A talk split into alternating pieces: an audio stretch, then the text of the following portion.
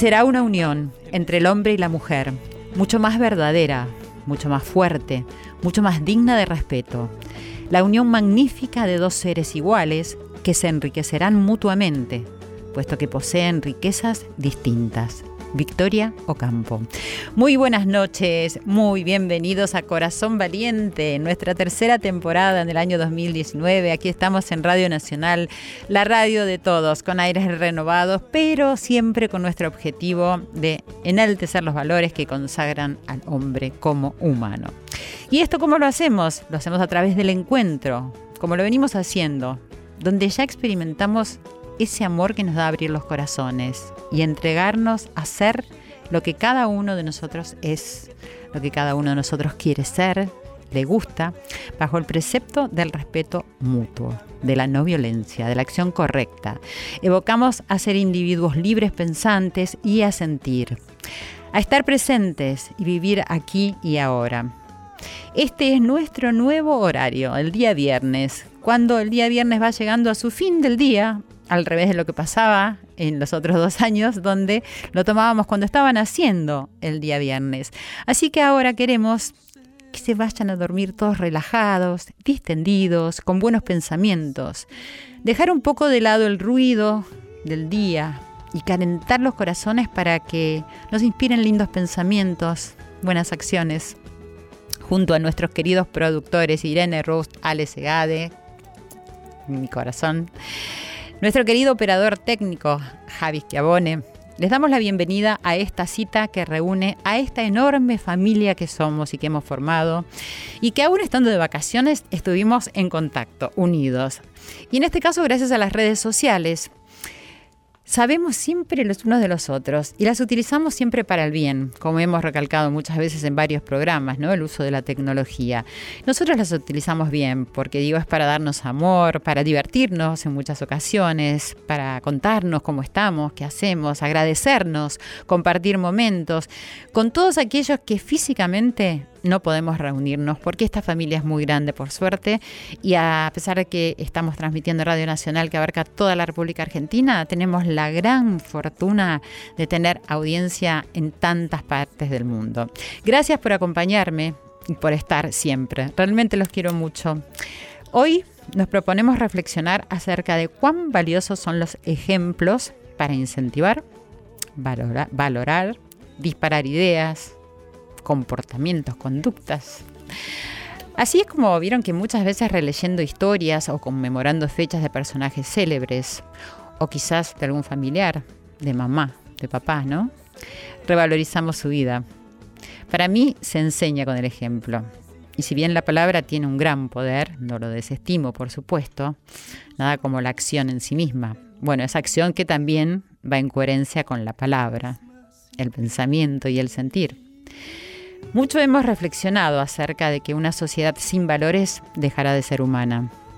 Cuanto más se atesoren los valores humanos, mayor será el crecimiento de la sociedad, de la nación y del mundo. Y también hemos hablado, no queremos ni podemos conformarnos con un sistema educativo que se limite a los logros académicos. Yo creo que se debe fomentar al mismo tiempo las virtudes humanas. Quizás uno de los principales interrogantes de nuestra educación sea cómo adaptar las tradiciones espirituales y culturales que hemos heredado del pasado a las necesidades de la vida actual. Si pudiéramos entender correctamente la relación que existe entre el individuo y la sociedad, cuando nos preguntamos, por ejemplo, si es que nos preguntamos, ¿por qué debe el individuo servir a los demás? ¿Qué derechos tiene la sociedad sobre el individuo?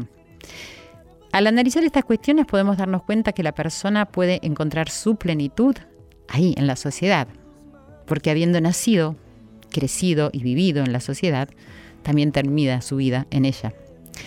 Y la palabra sociedad tiene algo que ver con unidad y con ir hacia adelante. Podemos decir que la sociedad podría ser ir hacia adelante en unión. Entonces hoy vamos a honrar a una persona que marcó historia, que fue ejemplo, para mí, por sobre todas las cosas, de ser uno mismo. De ser uno mismo con el respeto fundamental que eso incluye. Vamos a hablar de Victoria Ocampo. En enero del 2019, exactamente el 27 de enero, se conmemoraron los 40 años de su muerte. Y la verdad es que a mí me llamó mucho la atención la cantidad de artículos que salieron, que leí en su honor, descubriendo una gran persona que trasciende más allá de su obra, que trasciende por su vida. Dice un artículo de La Nación. La gratitud hacia los grandes muertos no debería llevar al recuerdo frecuente de quienes ayudaron a construir la patria, no solo con soldados, batallas y proclamas, sino con otras herramientas, sino tan épicas como aquellas, al menos tan dignas e imprescindibles. Victoria Ocampo está entre esos constructores. Su vida fue una constante lección de desprendimiento por hacer de la Argentina un país mejor a través de la cultura. Nos abrió la influencia de lo mejor de la civilización europea del siglo XX en un esfuerzo personal y muchas veces solitario. Fue la suya una batalla individual que afrontó con todas las desventajas posibles. Era mujer. Pertenecía a una clase social a la que arbitrariamente no se la quiso asociar con el esfuerzo. Y le tocó una época en la que ambas cosas eran, antes que una ventaja, un pesado prejuicio. Por esto hoy vamos a reflexionar acerca de todo esto y nos acompañan grandes mujeres, grandes mujeres, María Rosa Lojo, Alicia Plante y luego vamos a comunicarnos telefónicamente con Rosa Bengolea Ocampo de Semborain.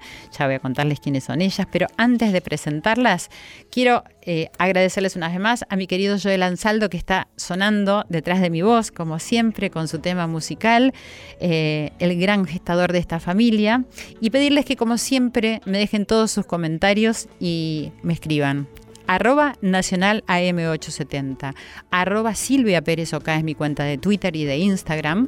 También me pueden seguir en mi fanpage que es Silvia Pérez Sitio Oficial o pueden escuchar el programa en radionacional.com.ar. También nos pueden escuchar en el canal de Cablevisión 955 o en DirecTV en el canal 976. Y también tienen que bajarse los podcasts. Les recuerdo, porque yo también lo aprendí hace poco, es una aplicación que tiene que bajar, donde pueden descargar todos los programas y los pueden escuchar en cualquier momento donde estén. También tenemos la plataforma de Contar, donde tienen un montón de programación para poder escuchar y para ver películas. Bueno, nos vamos ampliando como es lógico. Damos comienzo a este nuevo programa. Con todo mi amor les pido que se pongan cómodos como lo hacemos siempre, que puedan percibir cómo entra y sale el aire por la nariz y en eso tengan esa calma que necesitamos para darnos cuenta que estamos presentes y escuchar los latidos del corazón. Ya volvemos.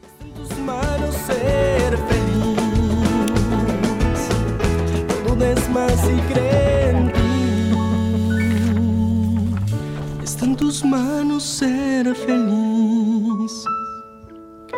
No dudes más y cree en ti. Corazón Valiente, con Silvia Pérez, por Nacional. Continuamos esta noche en Corazón Valiente, en nuestro debut del 2019, muy contenta de estar acá. Estamos con María Rosa Lojo, escritora e investigadora, doctora en letras por la Universidad de Buenos Aires e investigadora del CONICET, autora, entre otros libros, de Las Libres del Sur, una novela sobre Victoria Ocampo. Muchísimas gracias, María Rosa, por estar acá con nosotros. Bueno, un gusto, Silvia, para mí, sobre todo para homenajear a Victorio Campo. Claro, gracias, muchas gracias. Y también nos acompaña Alicia Plante, escritora de novelas, cuentos cortos, poesía, reseñadora de ficción, de algunos ensayos y también traductora de inglés. Eso me encantó. Yo, estudiaba traductorado, por eso. Ah, también es psicóloga clínica, también me encantó. Y tiene talleres de narrativa. Alicia, muchísimas gracias por estar acá con nosotros. También para mí es un placer, Silvia. Muchísimas gracias. Bueno, como estuvimos ahí reflexionando un poco en la introducción, eh, me interesa que, que, la gente, que la audiencia conozca esta Victoria Ocampo, que a mi modo de ver... Eh, sí resuena el nombre, pero que quizás no se sabe tanto qué ha pasado en su historia y en su vida. Por ejemplo, leo en la nota que publicaste, María Rosa, en, La, Nación, que decía Victoria contra los mandatos. Me, quedó esto que me parece muy importante, es que se fue de esta vida ligera de equipaje. Sí, porque... ¿A qué te referís? Bueno, a, muchas cosas. Eh, a que gastó las, tres fortunas que había heredado, las, las invirtió eh, en dejarle a su país un legado cultural eh, inigualable, realmente eh, a, lo largo de más de cuatro décadas, que ya había empezado antes, porque cuando ella hospeda a Rabindranath Tagore en 1924, tiene que vender una alhaja valiosa que tenía para pagarle el alquiler de una quinta, ah, porque sus padres no querían hospedar a Tagore en una casa de ellos. ¿Por qué? Y tiene que ver con los prejuicios de, su clase social. clase social. Y mm, con el disgusto que sentían por la cercanía de Victorio Campo con el mundo que los franceses hubieran llamado la, no creo que se aplicara a Tagore, pero sería algo así como la haute bohème, el mundo de, bueno, los grandes artistas que en realidad eh, eran personas eh, para la concepción social de esa clase de esa época, personas desequilibradas, eh, personas poco recomendables, de una vida poco convencional, bueno, todas Como si ahora no lo muy interesantes, todas las cosas más interesantes, digamos, eh, irritaban, molestaban, por eso en, en, acá en la novela que se habla de eso, eh, se habla de los años de formación de Victorio Campo, no la, justamente no la quise trabajar como personalidad consolidada, como prócer de la cultura, porque me interesaba mucho más destacar su etapa de juventud, entre los 30 y 40 años, cuando ella es una mujer eh, todavía llena de posibilidades que ignora porque no sabe de cuánto va a ser capaz, tiene muchas dudas sobre sí misma, cae en admiraciones fulminantes, a veces dedicadas a personas que no se lo merecían tanto, sobre todo las personas, que se era lo que pasaba, era lo que sentía ella. Y, bueno, y a veces lo que creía sentir, porque uno de los episodios que creo que son más graciosos del libro, que corresponde a una, relación real que tuvo con un filósofo de cultura alemana, nacido en el Báltico, el conde de Kaiserling, que estaba muy de moda en aquel momento, hoy es un personaje, bueno, olvidado, pero en, su, en aquella época era conferencista de fama internacional, ella lee sus obras, la deslumbran, le escribe cartas llenas de pasión. Eh, bueno, como era ella, una persona muy eh, propensa a la generosidad intelectual, a decir lo que, todo lo bueno que pensaba. Además, habla con un lenguaje exuberante y cuando se encuentra con Kaiserling le resulta un tipo absolutamente desagradable como personalidad. Eh, y él, bueno, muy halagado por tanta admiración de una mujer bella, porque se le había mandado retratos y además inteligente, de una clase social alta, estaba convencido de que se iba a arrojar en sus brazos. Claro. Eh, cosa que no, ocurrió. No, no, no, ella quedó casi aterrorizada por toda la, bueno, en cierto modo la prepotencia de este, de este señor, que además eh, también hablaba desde, el prejuicio de su propia condición de noble, ¿no? No era solamente un filósofo, era un noble que se consideraba en un estatuto un tanto superior al resto de la humanidad común. Así que bueno, tiene muchos tropiezos en esta etapa, que por eso mismo es muy interesante para tomarla como tema de una novela. Seguro. Y Alicia, ¿considerás que era una persona con, cierta sabiduría, más allá de que conscientemente a lo mejor sí, Sí, sí, Victoria era una persona eh, que impresionaba eh, por su formación, su... El, manejaba los conocimientos con una naturalidad eh, absoluta, eh, sin ningún esfuerzo.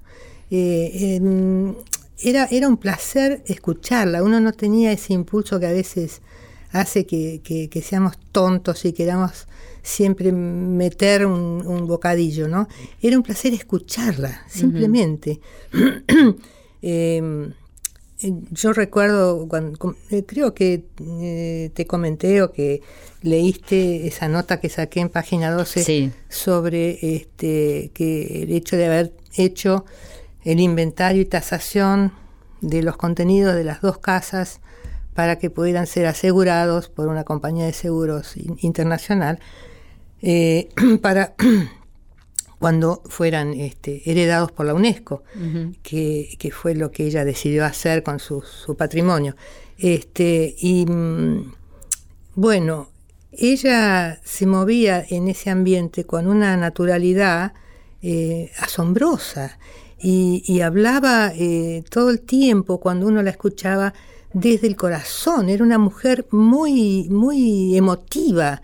Eh, por ejemplo, me acuerdo cuando estuve en la casa de San Isidro, que ella no estaba, estaba en París, la mujer a cargo de, la administración, de la, es una especie de ama de llaves de la casa, fue la que me acompañó, estuvo cerca y a mano siempre durante todo el tiempo que estuve, que fueron casi tres días. Y, me decía, por ejemplo, cuando entré en el dormitorio de ella, me decía, ve esa sillita, a la señora le encanta sentarse, era una sillita de esas materas, de, asiento de, de, junco, claro, este, medio bajitas, ¿no? Las, las que se llaman sillitas materas. Bueno, a Victoria le encantaba mirar televisión desde esa sillita, este, porque, por ejemplo, me dijo, ah, la señora le encanta, ella ama a Nini Marshall. Ah, no, se, no se pierde un programa. genia, claro. amaba a Catita, dice, no, este, era una gran admiradora. Claro, es decir, sin prejuicios, ¿no? Sin ningún prejuicio. eso que, que los caracteriza a los grandes. Totalmente, tota, ella no tenía que demostrar nada a nadie. Bueno, por eso siento como una, sabiduría en todo lo que voy conociendo de ella. A propósito de lo que decís, eh, de este legado para la UNESCO, eh, tenemos en línea en este momento a Dolores Bengolea, que es sobrina nieta de Victoria Ocampo. Eh, ¿Estás ahí en línea, Dolores? Sí, buenas tardes Silvia. Buenas tardes. María Rosa, hola. Hola, buenas tardes. Muchísimas gracias por estar ahí, que sé que tuviste que trasladarte hasta un lugar para poder estar en, línea con nosotros, así que gracias. Bueno, es decir, vos tenés mucho que ver con esto de el, legado hacia la UNESCO y me gustaría igual que me cuentes cómo te vinculaste con ella en vida y cómo te vinculás ahora en este momento. Bueno, desde chica papá siempre me llevaba a San Isidro.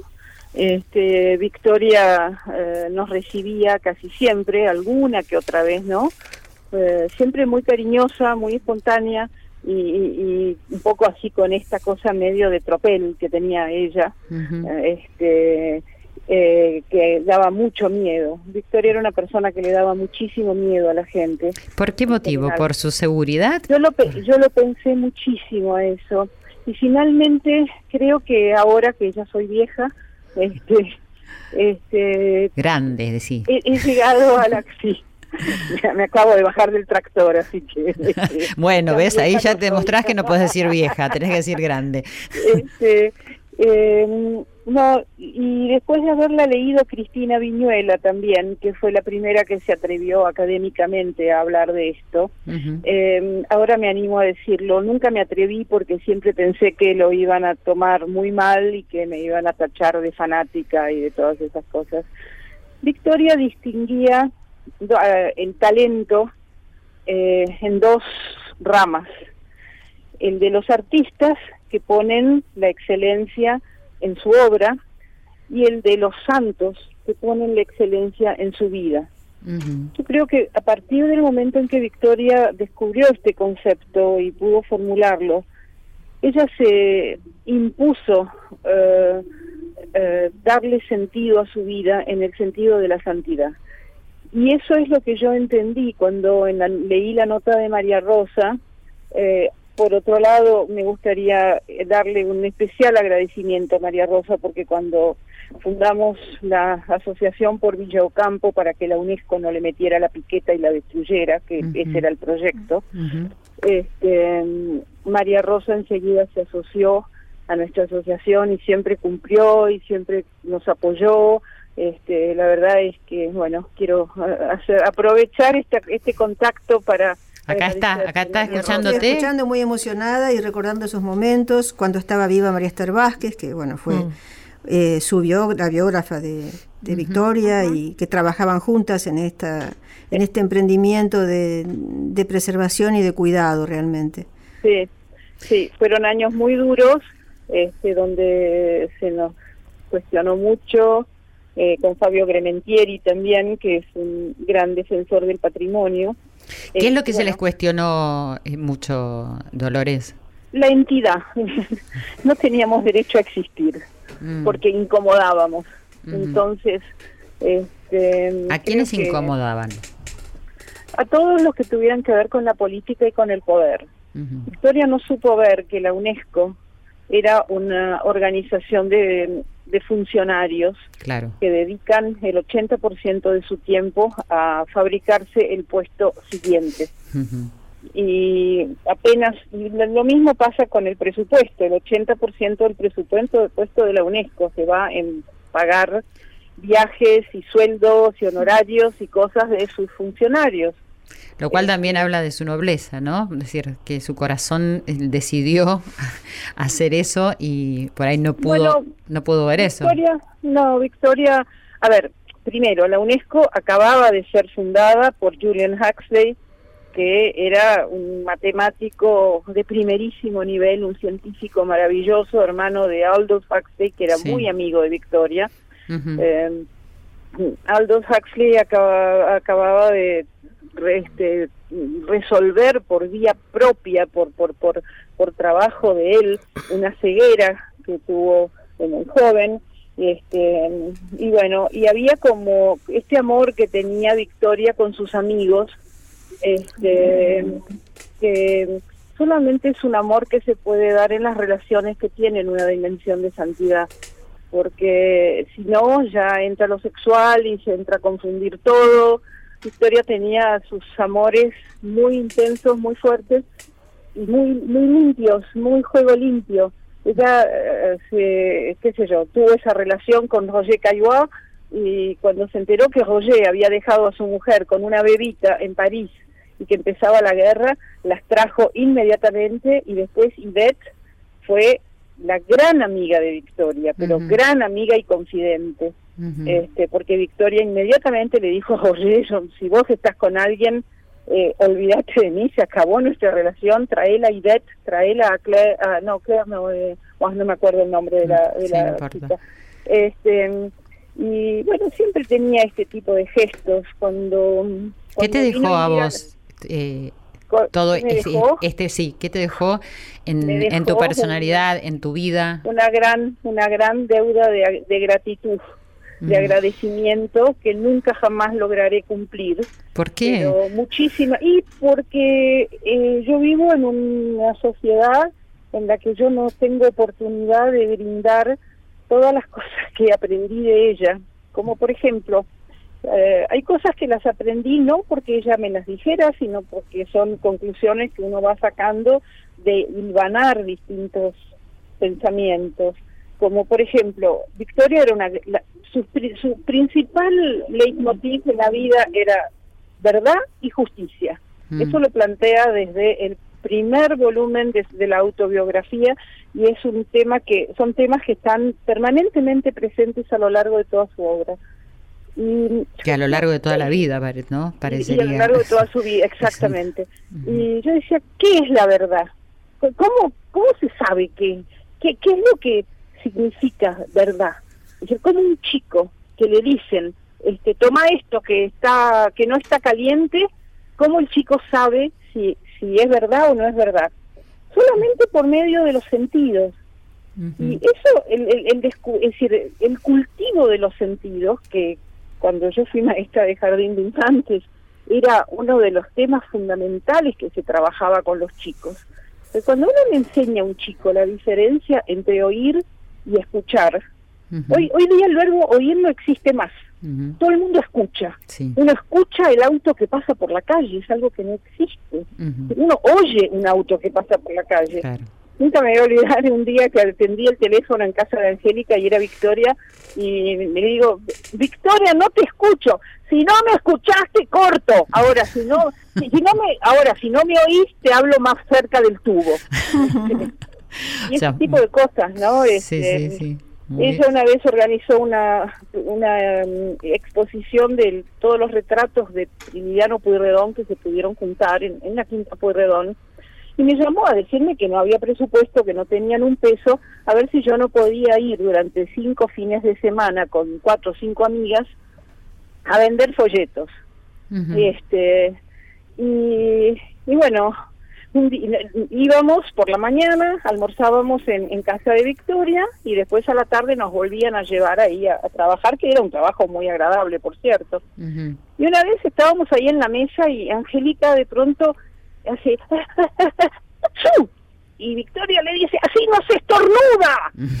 Este, y, y, Angélica lo, la mira azorada y le dice, Victoria, como señalándonos a nosotras, que tendríamos 12, 14 años, no me acuerdo, y me dice, las chicas, la buena educación. Y Victoria pega un puñetazo arriba de la mesa, tiemblan las copas, tiemblan los cubiertos de plata, temblamos todos este, y dice, me cago en la buena educación si sirve para reventar el cuerpo.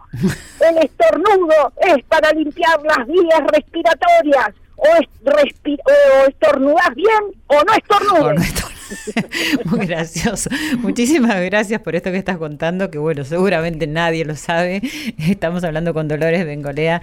Eh, y bueno, en relación a lo que decís de la gratitud, creo que tenés... Eh, cada día y cada momento de tu vida para, para decir, tener esta gratitud que estás teniendo en este momento con nosotros, compartiendo esto que lo va a escuchar muchísima gente, que lo está escuchando mucha gente y, y que nos sirve, que nos sirve saber y lo podemos saber a través tuyo. Así que te agradezco muchísimo esta conversación. Vamos a seguir charlando ahora si no se quieren si comentar algo, María Rosa y mandar, Alicia. mandar un beso a Dolores que hace mucho que no nos vemos. Me ha alegrado enormemente tener este contacto eh, por el aire. Radial. Radial, Muchas gracias, Alicia. Rosa, un beso enorme. Sí, y a, y a mí también, este, eh, Dolores, ha sido muy refrescante esta, este relato tuyo, este, este, este retrato eh, de, de, esa Victoria joven y de vos, una, una niña cerca de ella, y el, el impacto que puede tener en un alma joven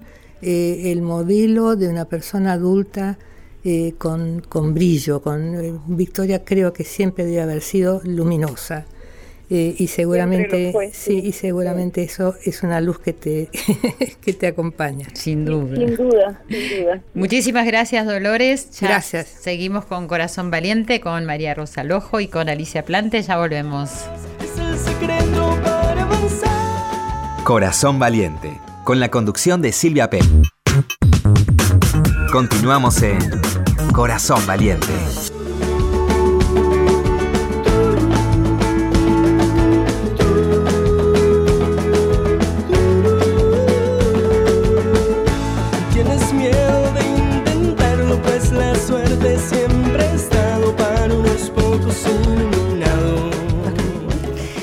Aquí estábamos comentando y hablando porque hay tanto para hablar de Victoria Ocampo. Yo, y yo quiero saber tanto, además, porque ustedes saben muchísimo. Estamos con Alicia Plante y con María Rosa Lojo. Eh, les decía que una de las cosas que a mí me llama la atención es que ella, es decir, lidió con estas características de ser bella, de ser inteligente, tener talento, de ser potente. Sí. La potencia de Victoria. Era algo que aún de entre casa, yo conviví con ella en la casa de Mar del Plata, te apabullaba. Porque era una persona como fuerte. Muy fuerte, pero además, ¿sabes qué? Terminante. O sea, oponerte a algo que decía Vic, tenías que tener muy buenos argumentos. claro. Yo en esa nota en página 2 empiezo contando que ella se paró debajo de la escalera donde yo estaba subida contando la losa, o sea, eh, el, el, ¿cómo se dice? Este, bueno, no importa las tazas, los juegos incompletos. La vajilla. La vajilla, esa es la palabra. Y me dice, bueno, ya contaste suficientes eh, cucharitas, baja y nos vamos al cine. Yo en ese momento este, miré para abajo porque estaba en el último escalón de la escalera. El office de, la casa de San Isidro eh, tenía cinco metros de alto el techo. Claro. Entonces tuve que mirar para abajo para mirarla. Y, pensé, si, viste, el, cerebro tiene esos eh, eh, posibilidades de, distintos pensamientos al mismo tiempo, ¿no? Y pensé, Dios mío, la estoy mirando desde arriba Victoria Ocampo.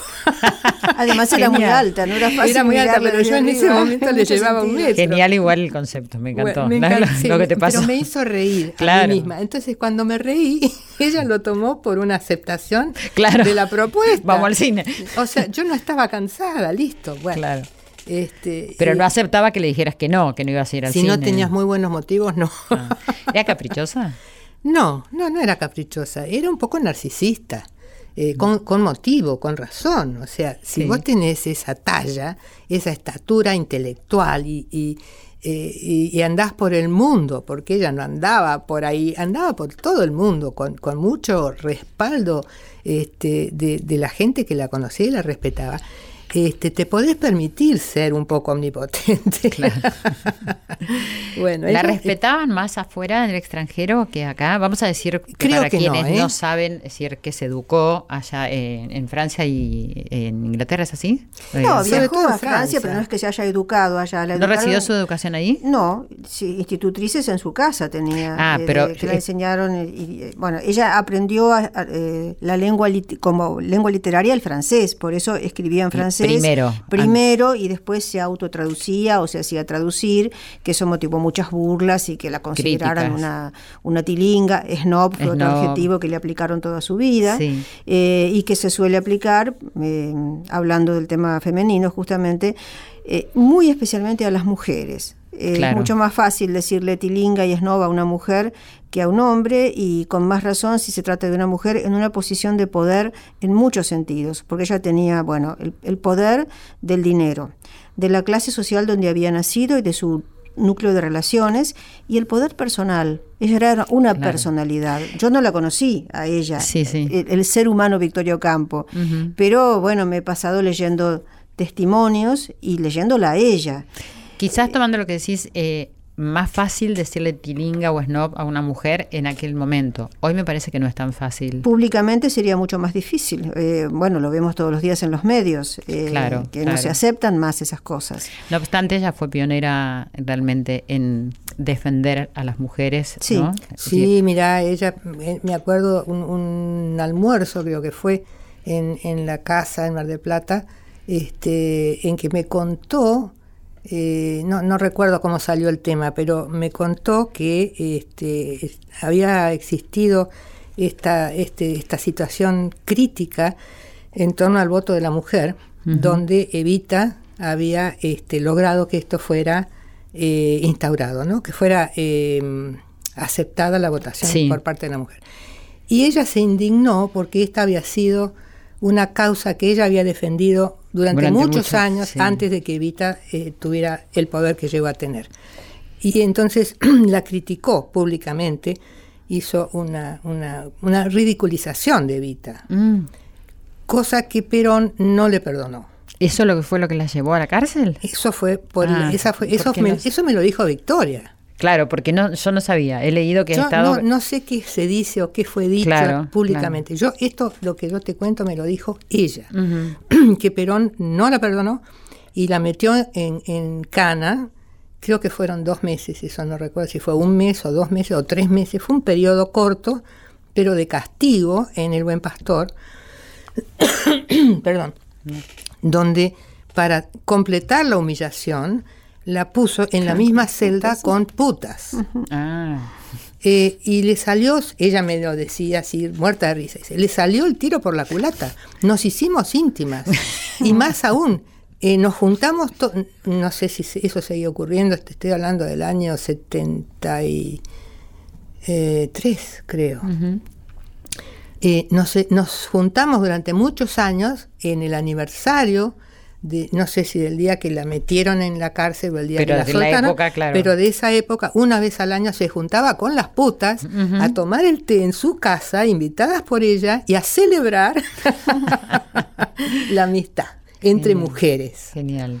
Eh, o sea, ella no tenía prejuicios. Claro, bueno, eso es decir, lo, lo, que me da un poco, es decir, eso que te decía al comienzo, que hay una sabiduría en su comportamiento, en, en lo que recibió como de educación, en, en trazarse metas, es decir, que podrían parecerle imposible, pero que iba hacia esos lugares. ¿Y qué tendríamos que revalorizar? Hay muchísima gente joven que escucha este programa, que son nuestras Joelitas, que tanto amamos, que son el club fan de Joel Ansaldo, y mucha gente que no conoce tanto de Victoria Ocampo. ¿Qué es lo que ustedes creen que es importante que la gente descubra como para ir a meterse en la vida de ella? Algo que a mí me deslumbró siempre de Victoria Ocampo fue su enorme capacidad de dar y de admirar. Es cierto que era un narcisista, en cierto modo todo artista lo es y lo necesita ser, pero todo ella ser humano quizás, ¿no? Sí, pero los artistas yo creo que en particular, porque se lucha muy a contracorriente de la, de la sociedad. Eh, el, el, arte es lo contrautilitario. Nadie está pidiendo a gritos que uno escriba una novela, que pinte un cuadro, que haga música. Eh, es difícil sostenerse como artista a lo largo de una vida. Hay claro, que creer.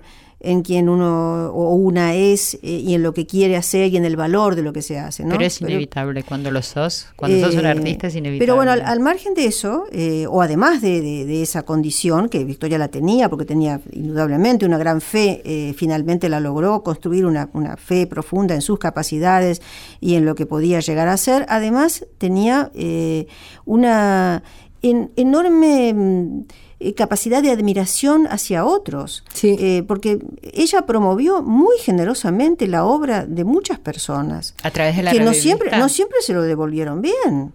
Claro. Ella admiraba enormemente a Virginia Woolf, que uh, sí. nunca llegó a enterarse realmente de quién era Victoria Ocampo. No creas, ¿eh? se carteaban. Sí, pero las, hay cosas que dice Victoria, eh, Virginia Woolf que son muy citadas. Yo no sé si lo vio, la vio. Ella habla, habla a veces de Victorio Campo de una manera muy superficial, ¿no? Le ve Ella era muy sus... narcisista, ¿eh, Virginia? Sí, yo sí, la amo, sí, la amo. Es una gran, una... grandísima escritora. grandísima. Pero yo Pero... creo que no la, la, ve sobre todo con su eh, como, como algún personaje exótico que llega, una millonaria del sur, está convencida de que la Argentina está llena de mariposas. Efectivamente. Y, en fin. Los prejuicios de siempre. Sí, los prejuicios de siempre, sí, sí, claro. aún los más grandes los, los tienen. Y eh, me parece que, que, bueno, Victoria no le importaba eso si se lo devolvían bien y si no, paciencia, ella sabía que su, la obligación, y en ese sentido hay una especie de santidad, me parece, en eso, era de abrir puertas y de dar. Dar. Sí. Eh, eso lo, yo creo de dar que oportunidades. Lo sí, exactamente. Sí. Pensá, volviendo un segundo a, a, a Virginia Woolf, que eh, eh, tuvo una recepción atroz a Catherine Mansfield, nada menos. Cuando Catherine Mansfield viajó a Inglaterra, un poco tal vez contando con que Virginia Woolf la, la iba a, a padrinar uh -huh. o recibir bien. Ella venía desde Australia o desde Nueva Zelanda, no me acuerdo. Este, y, y, y le dio la espalda, la trató, le, la humilló, la humilló, uh -huh. fue una cosa horrible. O sea, Virginia Woolf es una escritora a la que yo admiro quizá más que a nadie, pero este, la parte humana de la gente hay que tenerla en cuenta también. No incide, creo, en los criterios estéticos. O sea, una persona puede ser pedante, snob, este, perversa, eh, egoísta y ser un artista maravilloso. Y, creo que hay que poder separar. Yo también pienso que sí, y, bueno, lo, lo, hemos dicho hace un ratito, eh, el tema de la santidad puesta, la santidad, la virtud puesta en la obra en unos casos y puesta en la vida en otros, ¿no? Uh -huh. eh, poca gente logra las dos cosas. Sí. Ser virtuoso la santidad, en la obra y en la vida. La santidad de la que hablaba Dolores, Dolores mm. y que estamos mencionando, tiene que ver un poco con poder conciliar eh, lo espiritual y lo mundano, ¿cierto? Como ten, decir, estar eh, creando, estar eh, dando, o sea, servir, hacer lo que uno quiere con convicción, pero bueno, hay una parte que tiene que ver con esto que hablo de la sabiduría, de ser generoso, de poder dar, de poder admirar, de poder ver en los demás. ¿Ella le pasaba eso? Sí, es curioso. Yo creo que una persona, eh, no sé María Rosa si vos coincidís, pero alguien tan categórico, tan vehemente, tan segura de sí misma como ella evidentemente era como para pegar un puñetazo y defender este, el, estornudo, un estornudo. espontáneo, este, que sin embargo fue, tuviese la humildad suficiente para reconocer el talento de los otros y para fomentarlo y abrirle puertas cuando esa persona no tenía eh, acceso, digamos, fácil o, posible este, a, la, a la, trascendencia. Eh, por ejemplo, Sur publicó y, respaldó a, escritores, este, autores. Sur es la eh, revista, vamos a decir, por, si hay gente que no lo conoce. Sí, la revista de, Victoria.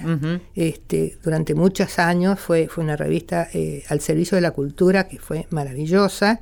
Este, y bueno. En toda eh, Latinoamérica, ¿cierto? Sí, sí, sí. enorme fue un puente entre Latinoamérica y Europa, también entre, América del Sur y Estados Unidos. Eh, bueno, Waldo Franco, un intelectual estadounidense, tuvo una gran influencia, muy positiva, por cierto, sobre la fundación de Sur, fue quien alentó directamente a Victorio Campo que fundara Sur, y a diferencia de, otros intelectuales eh, que veían sobre todo sus encantos femeninos, eh, Frank eh, vio su inteligencia, su capacidad de liderazgo y fue él que realmente la, terminó de convencer de que tenía que hacer algo con todo eso y dejar un legado.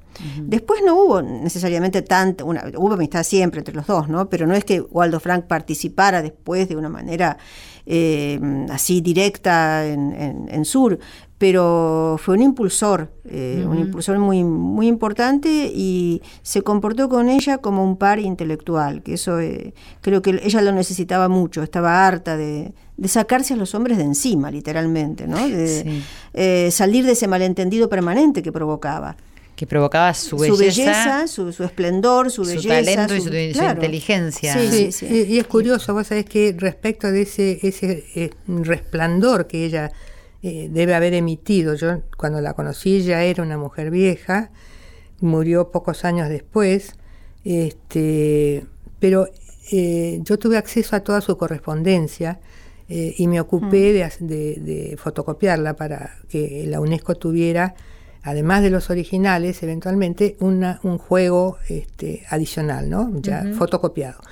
Eh, y entonces este, tuve la posibilidad de, evaluar en, la magnitud del intercambio con Gabriela Mistral. Mm. En papel Biblia, escrito mm. manuscrito de, de, de, Gabriela Mistral, había un bibliorato de los grandes así, digamos, de 10 centímetros de espesor. ¿Sabés la cantidad de hojas Biblia que, caben dentro? Bueno, eso era todo lo que le había escrito Gabriela Mistral y estaban también las de ella, porque no sé si ella escribía con, carbónico o si alguien le, devolvía después, no sé, pero estaban también las suyas. Y ella en un momento cortó la relación con Gabriela eh, porque, y, yo leí algunas de las cartas, era, era, era irresistible, ¿te imaginas tener, acceso a esa correspondencia? Este, ella cortó y le dijo a Gabriela, Gabriela, vamos a, interrumpir este intercambio porque es perturbador. Mm. No decía en ningún momento ni en ningún lugar exactamente a qué se refería. Solamente decía la palabra perturbador. Eh, y se interrumpió. Y se interrumpió, pero después se retomó. Pasaron a lo mejor, no sé, un año o dos años. Ese tipo de detalles, no me puedo acordar. Años no, claro, no, y además tampoco es, es relevante. pero lo que, a lo que voy es a que era una personalidad tan este, seductora, tan fuerte, tan este, atractiva, no, no lo digo en el sentido erótico, sino la personalidad. sí, un conjunto, era un combo donde decir, todo atraía. Todo atraía. Este, que esto eh, operaba tanto sobre hombres como mujeres, lo cual es muy interesante que ellas hayan retomado esta, este intercambio y, Gabriela le, le reprochaba que ella escribiera en francés. Dice, oíme, Gabriela Mistral, la pluma, ¿sabes lo que era? este, la prosa de Gabriela Mistral en esas cartas era algo conmovedor. ¿Y dónde están esas cartas? En las tiene la UNESCO. Tiene la UNESCO. Todo lo tiene la Todo UNESCO. lo tiene la UNESCO. Sabés que además Alberto Obligado, que fue Obligado Nazar, era abogado y muy amigo mío, fue el que gestionó la donación. Mm. Si no, nos, me están haciendo señas que nos vamos quedando con poco tiempo, Ah, así que... listo, corto acá. No, no, no, no, tenemos todavía un ratito más. Eh, yo pensaba, es decir, mm, es interesante, hay, hay tantísimo más que ustedes tienen para contarme, pero bueno, no tenemos mucho tiempo. Eh, ¿Es motivante para, para una mujer, para un individuo? Es decir, para un hombre, no estoy diciendo solamente para una mujer, escuchar que en una época donde era muchísimo más difícil que lo que es en este momento, ser libre pensante, eh, hacer, emprender, más allá de las posibilidades que le brindó a ella nacer en un, un- una- un ámbito También le, aristocrático. le dio restricciones eso. Sin duda, Así sin que, duda. bueno, Y pero- también me imagino que le debe haber dado muchos pesares, porque Mm. decir, no es fácil saber que te están llamando tilinga, que te están llamando snob, que te están diciendo un montón de cosas más allá del impulso y de esto que vos describís, Alicia, esta potencia que tiene este individuo que va contra viento y marea, es decir, aparentemente. Con absoluta Claro, pero también, digo, debe haber sufrido, como decir, Sí. nos pasa a todos, es decir, con la crítica, porque la crítica es algo de lo, lo cual no estamos Por ajenos. supuesto. Entonces, pero digo, es interesante, es decir, en este tiempo donde tenemos un poco más de em, libertad como para poder expresarnos, sobre todo como para que la gente pueda tomarlo, y no digo solo las mujeres, reitero, sino todos los individuos como para poder saber que se, se, se puede, que Sí, se sí. puede y que hay que luchar contra lo que pase. Y bueno, ella luchó toda su vida eh, en, una, en una obra de largo aliento, eh, que podría haberla dejado montones de veces. Y bueno, lo- ahí quedó. Sí, además Y hizo de vigente. claro y además hizo de lo que le tocaba lo mejor, ¿no? Porque Sí. si estuvo en Cana y de repente se hizo amiga de, to- de todas las prostitutas que había y eso Ella decía putas, ¿eh? De las putas entonces. Ella decía putas. Ok, si se hizo amiga de las putas, que seguramente estornudaban perfecto, estoy Sí. segura, no tengo ninguna duda. Hay que ver si lo hacían frente a los clientes. Sí. Yo creo que sí, mira, yo no, no sé, pero mi sensación es que sí. Pero digo, si pudo capitalizar eso, es decir, eh, me habla de decir, tomar cada oportunidad para algo. Por eso me parecía tan relevante poder hablar de Victoria. Hay un- una anécdota que vos creo que contás eh, con- acerca de Tomás Merton en, en una de tu en una nota que leí. En otra, en otra En nota. otra sí, nota, sí. sí, ¿Querés sí. contarla ra- rapidito? Eh, no lo recuerdo demasiado bien, pero sé que él quedó también cautivado por la personalidad. Que era un monje, Era un monje, sí, o sea, era un hombre que tendría su sexualidad, evidentemente, porque venimos al mundo con, con ella, Sí.